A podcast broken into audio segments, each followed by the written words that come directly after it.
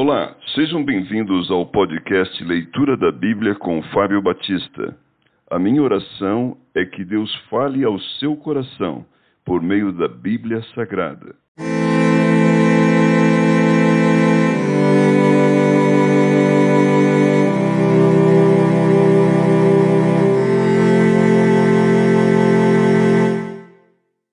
O livro de Atos. Por que ler este livro? A igreja de hoje, às vezes perseguida, ridicularizada ou até mesmo desprezada, com frequência necessita de incentivo.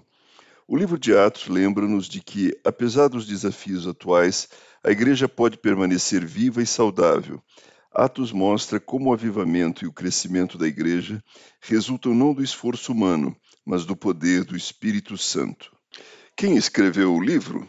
Lucas, o autor do terceiro evangelho, os livros de Lucas e de Atos constituem quase um quarto de todo o Novo Testamento.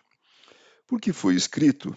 Lucas escreveu como historiador para narrar o que aconteceu após a ressurreição. Atos é o segundo volume das Boas Novas, a continuação dos Evangelhos. Nesse livro, Lucas explicou o extraordinário crescimento do cristianismo, talvez para legitimar a igreja perante as autoridades civis ou talvez para confirmar a fé dos crentes. Lucas também pode ter desejado que as igrejas compreendessem a origem dos conflitos entre os cristãos judeus e gentios. Quando foi escrito? Aproximadamente entre 63 e 70 depois de Cristo. Para quem foi escrito? Lucas escreveu a Teófilo, nome que significa amigo de Deus. Teófilo pode ter sido uma pessoa específica ou talvez uma designação genérica dos cristãos em suas lutas. Ver também a introdução de Lucas. O que se deve buscar em Atos? À medida que você ler o que aconteceu na época, examine o impacto que tudo isso tem hoje.